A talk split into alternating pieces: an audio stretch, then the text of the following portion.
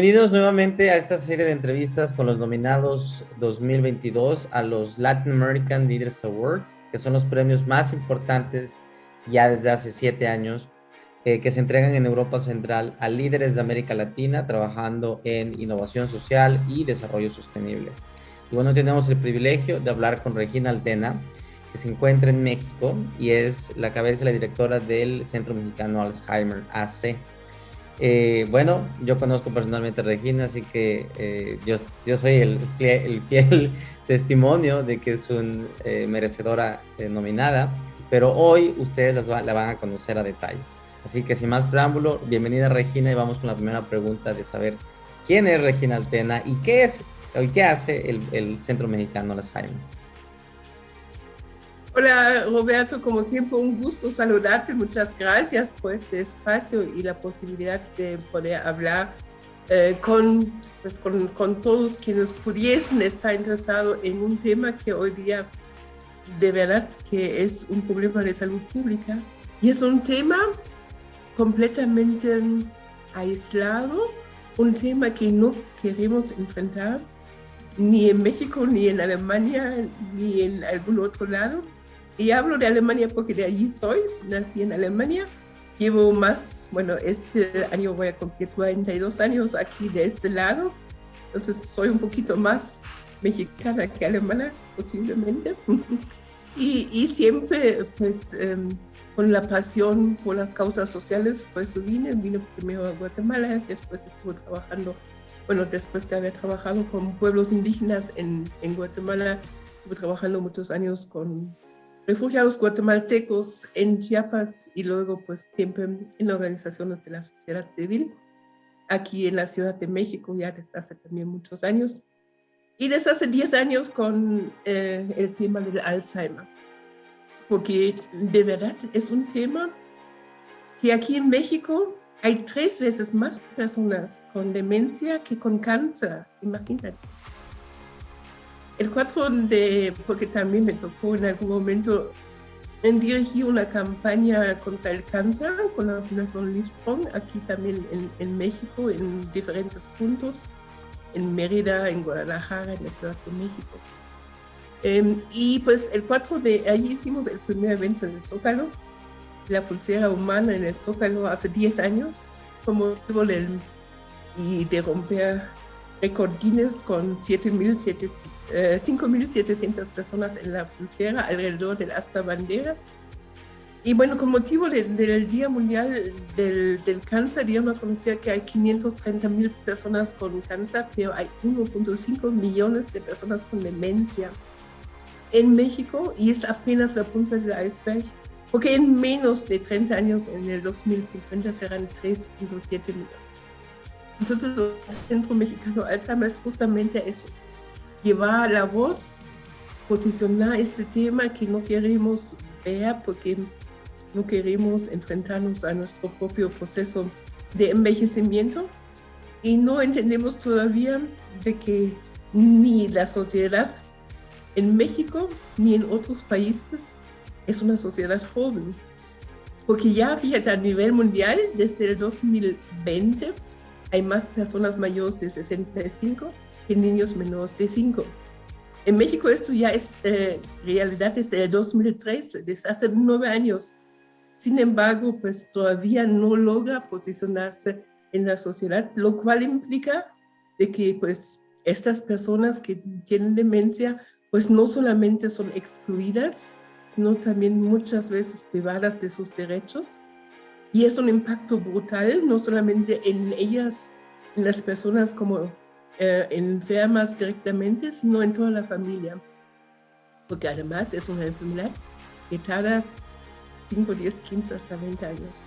Entonces, es muy, muy fuerte el impacto y necesitamos prepararnos y hablar de ello. Pasando a la segunda pregunta, que de hecho ya la he respondido un poco en esta primera, eh, es saber eh, cuál es exactamente tu metodología, porque sé que llevas varios años trabajando en esto, y cuál es, ha sido ese factor que tú le has puesto a nivel personal a atender esta enfermedad, sobre todo cuando vemos que las estadísticas que son abrumadoras. Fíjate, mm, en lo que nos enfrentamos, con esta enfermedad, no solamente es la, desinformación, sino también los estigmas, ¿no? Normalizamos, decimos, ah, es normal que a una persona mayor se le olvidan las cosas. Únicamente relacionamos el olvido o afectaciones de la memoria con el Alzheimer y hacemos bromas, ¿no? Ya llegó el alemán, y donde dejé mis llaves y las dos cosas no son ciertas. Bueno, son ciertas de que el doctor Alois Alzheimer, que sí fue mi paisano, descubre hace más de 100 años esta enfermedad y que eh, pues desde que él la descubre, la industria y la investigación ha estado centrándose en desarrollar fármacos que fuesen capaces de disolver las dos sustancias de más que se acumulan en el cerebro, que es la proteína tau y la proteína beta amiloide. Pero no han sido capaces porque hasta hoy no sabemos el por qué se acumulan. Hay incluso post-mortem mm, cerebros que se han estado examinando con estas uh, acumulaciones típicas sin que en vida hayan manifestado uh, síntomas de demencia. Entonces hay un factor adicional que desconocemos. Pues lo que nosotros hacemos es la segunda parte, eso es también lo que muchas veces, muchas veces las eh, personas desconocen, que es eh, la terapia no farmacológica. Esto que quiere decir es la estimulación permanente de la persona a través de ejercicios cognitivos eh, y muchas que podemos hacer. Y déjame decirte que desde la pandemia lo estamos haciendo en línea cuando empecemos con esto, desde el primer día, bueno, tú conociste nuestro hermoso centro en, en Coyoacán, que tuvimos que dejar el 20 de marzo del 2020, que era un viernes, y a partir del lunes 23 estábamos ya en línea. Me decían, ¿cómo vas a trabajar en línea con las personas mayores y con demencia? ¿No estás loca? Bueno, puede ser, pero sí se puede. y hemos estado hasta la, hasta la fecha con más de 5.000 sesiones en línea, Roberto, imagínate. Entonces, esto ha sido un reto de, de, verdad y hemos tenido como muchos aprendizajes a lo largo de este, de este lapso, pero también hemos estado certificándonos en un modelo no farmacológico que trajimos de Alemania, lo tradujimos, lo adaptamos al contexto mexicano, se llama MAX, M-A-K-S, por sus siglas en alemán, y es la estimulación motora de actividades de la vida diaria, cognitiva y social. Entonces, la secuencia fija de esta estimulación todos los días hace que el progreso de la enfermedad sea más lento. Este parece que fuese poco, pero es um, la diferencia en la calidad de vida. En las demencias distinguimos tres etapas, uno, dos, tres, leve, moderado, grave y cuando llegamos a la, tercera etapa, no la podemos evitar. Esta postración es cuando esta persona ya no se puede valer por sí misma, ya no habla, ya no camina, ya no tiene control de es postrada completa y con un cuidado muy intenso. Entonces hay una diferencia en la calidad de vida si llegas en esto a los 3 años o a los 17 años, ¿no? Entonces, esto es lo que hace la diferencia en la vida de las personas y la parte en línea, eh, porque también es muy importante la socialización. Y lo que pudimos hacer antes es también un bonito aprendizaje de convivio intergeneracional. Porque pues todos, ah, incluso hicimos otra cosa abrimos el llamado a todas las personas mayores, porque todos estábamos en casa, con y sin demencia, ¿no? Porque todos necesitábamos actividades. Reestructuramos el horario, entonces ahorita estamos trabajando en turnos matutinos y vespertinos, de 9 a 1 y de 3 a 7. Y todo, el turno vespertino fue muy, eh, muy, muy importante, porque en las mañanas los niños se conectaban a sus casas de estudio en la tarde los abuelos se conectaban. Entonces los nietos apoyaban a los abuelos y tenían de repente un lenguaje en común, ¿no? Este de mute y audio y conéctame, no, no. Y la imagen y quién sabe qué. y además hacían los ejercicios juntos. Entonces eso fue un, un, un aprendizaje muy bonito y también los mismos cuidadores aprendieron a, en estos años de que podían y cómo llevar eh, esta atención con sus eh, enfermos. A tal grado de que pues una, una hija cuidadora nos decía, yo no sabía que mi mamá todavía sabía todo eso. Y decían, la mamá de 89 ya tiene 90 años, pero el año pasado dijo, ya me tienes que comprar mi computadora, la necesito para mis clases. Regina, ¿cuál fue el reto o los retos más difíciles que enfrentaste eh, desde que fundaste la organización hasta ahora? Pues es justamente esto, hablar sobre las demencias es el primer punto, romper el paradigma que normaliza los olvidos, compartir la desinformación que existe, demostrar de que las personas mayores, aun con demencia, son capaces y siguen siendo personas con derechos. Creo que esto es como lo más importante, porque pues nos estamos lejos de aquellas, eh, de aquellos pueblos que yo tuve la fortuna de convivir, que son los pueblos indígenas en Centroamérica, en México, hay muchos, que sí honran a los ancianos, ¿no?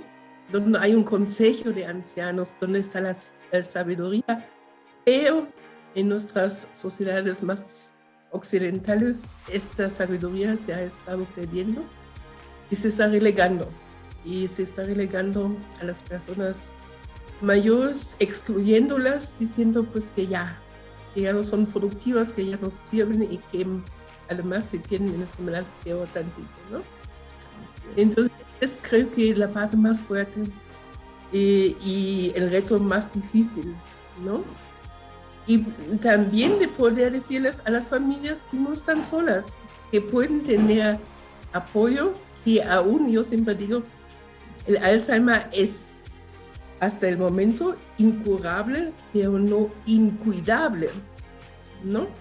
Aunque no exista la palabra, pero eh, me parece que significa justamente lo que queremos decir, se puede se puede y se puede con buena calidad de vida y se puede tener eh, esta parte de apoyo, se puede tener esta estimulación. Regina, la cuarta pregunta creo que es la más importante porque es la que le sirve a las siguientes generaciones que van a crear o que van a hacer el relevo generacional, crear estas organizaciones o atender este problema. Y es saber cuáles han sido esas, esas lecciones de éxito o liderazgo que, pudieras compartir a, los demás? Bueno, lo, lo, más importante es la pasión. La pasión, porque si un líder no tiene la pasión es sobre lo que está la, la causa sus, eh, está empezando o que está conduciendo, es muy difícil de que pueda lograr este cambio con la participación de toda la es una cuestión colectiva y con la perseverancia y con la paciencia también. Porque muchas veces es, son procesos muy complicados y muy largos y no hay que desanimarnos, hay que tener paciencia, hay que tener perseverancia. Llevo 10 años trabajando en Alzheimer y apenas, apenas estamos un poquito. Y hemos hecho maravillas con, con eventos masivos en el Zócalo, Alzheimer hace, hace ocho años tuvimos 15 mil personas, hicimos un terreno humano alrededor del hasta bandera y muchas cosas, pero esto no implica que todavía haya un cambio en la percepción. Entonces necesitamos pasión, perseverancia, paciencia, no olvidarnos nunca de las personas, es una parte colectiva y desde luego también de nuestro planeta. Entonces se puede resumir en las cinco P's, pasión, perseverancia, paciencia, personas, planeta. Wow, esas cinco P's no me las sabía hasta, hasta ahorita. Son, son mías. Sí, no, no, no, ahí enmarcadísimas ya, Regina, el tema. Oye, la última pregunta es una pregunta abierta y es, que tú quieras compartir cualquier cosa que creas que es relevante en el, este eh, eh, trayecto que, hay, que lleva el Centro Mexicano Alzheimer, hacia dónde va y también eh, igual algo que también quieras compartir de tu vida personal, bienvenido. Muchas gracias. Pues em, yo creo que hay que atreverse siempre a romper los mitos y prácticas. En muchos ámbitos, incluyendo el envejecimiento. Hay que hablar de un proceso y donde vamos a llegar todos, no hay forma de que no lleguemos y pues de entender que también es una etapa eh, que pues tiene incluso características distintas. No es lo mismo ser una persona mayor de edad hoy que hace 50 años, ¿no?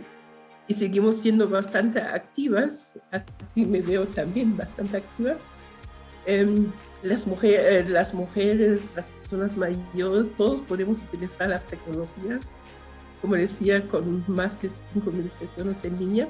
Yo quiero hacer un llamado, yo quisiera, fíjate que tengo un sueño em, como Regina Altena y como Centro Mexicano Alzheimer, yo quisiera de que esta idea, y lo hemos estado comprobando en la práctica desde hace ya más de dos años, de que las personas mayores pueden interconectarse y pueden tener acceso a actividades en línea, pues que eso sea realidad en todo México, en toda América Latina, en cualquier país donde habla hispana, donde podemos hacer esta conexión y esta red. Y esto sería pues fantástico, me encanta. Regina Altena, una mujer no solo admirable y autor de las cinco P's, que ya es, la vamos a poner por todos lados, también la directora del Centro Mexicano Alzheimer. Gracias Regina y muy honrados de tenerte aquí. Al contrario, les mando un gran abrazo porque fíjense lo último que se pierde en la demencia es el afecto. Puede ser que la persona no sepa quién eres, si eres la, la esposa, la hija, la hermana, que siempre sabrá si la quieres o no. Entonces, nunca perder eh, lo que nosotros decimos en el centro, la apapazoterapia, los apapachos. Entonces, les mando un gran abrazo con mucho cariño. Cuídense mucho. Gracias.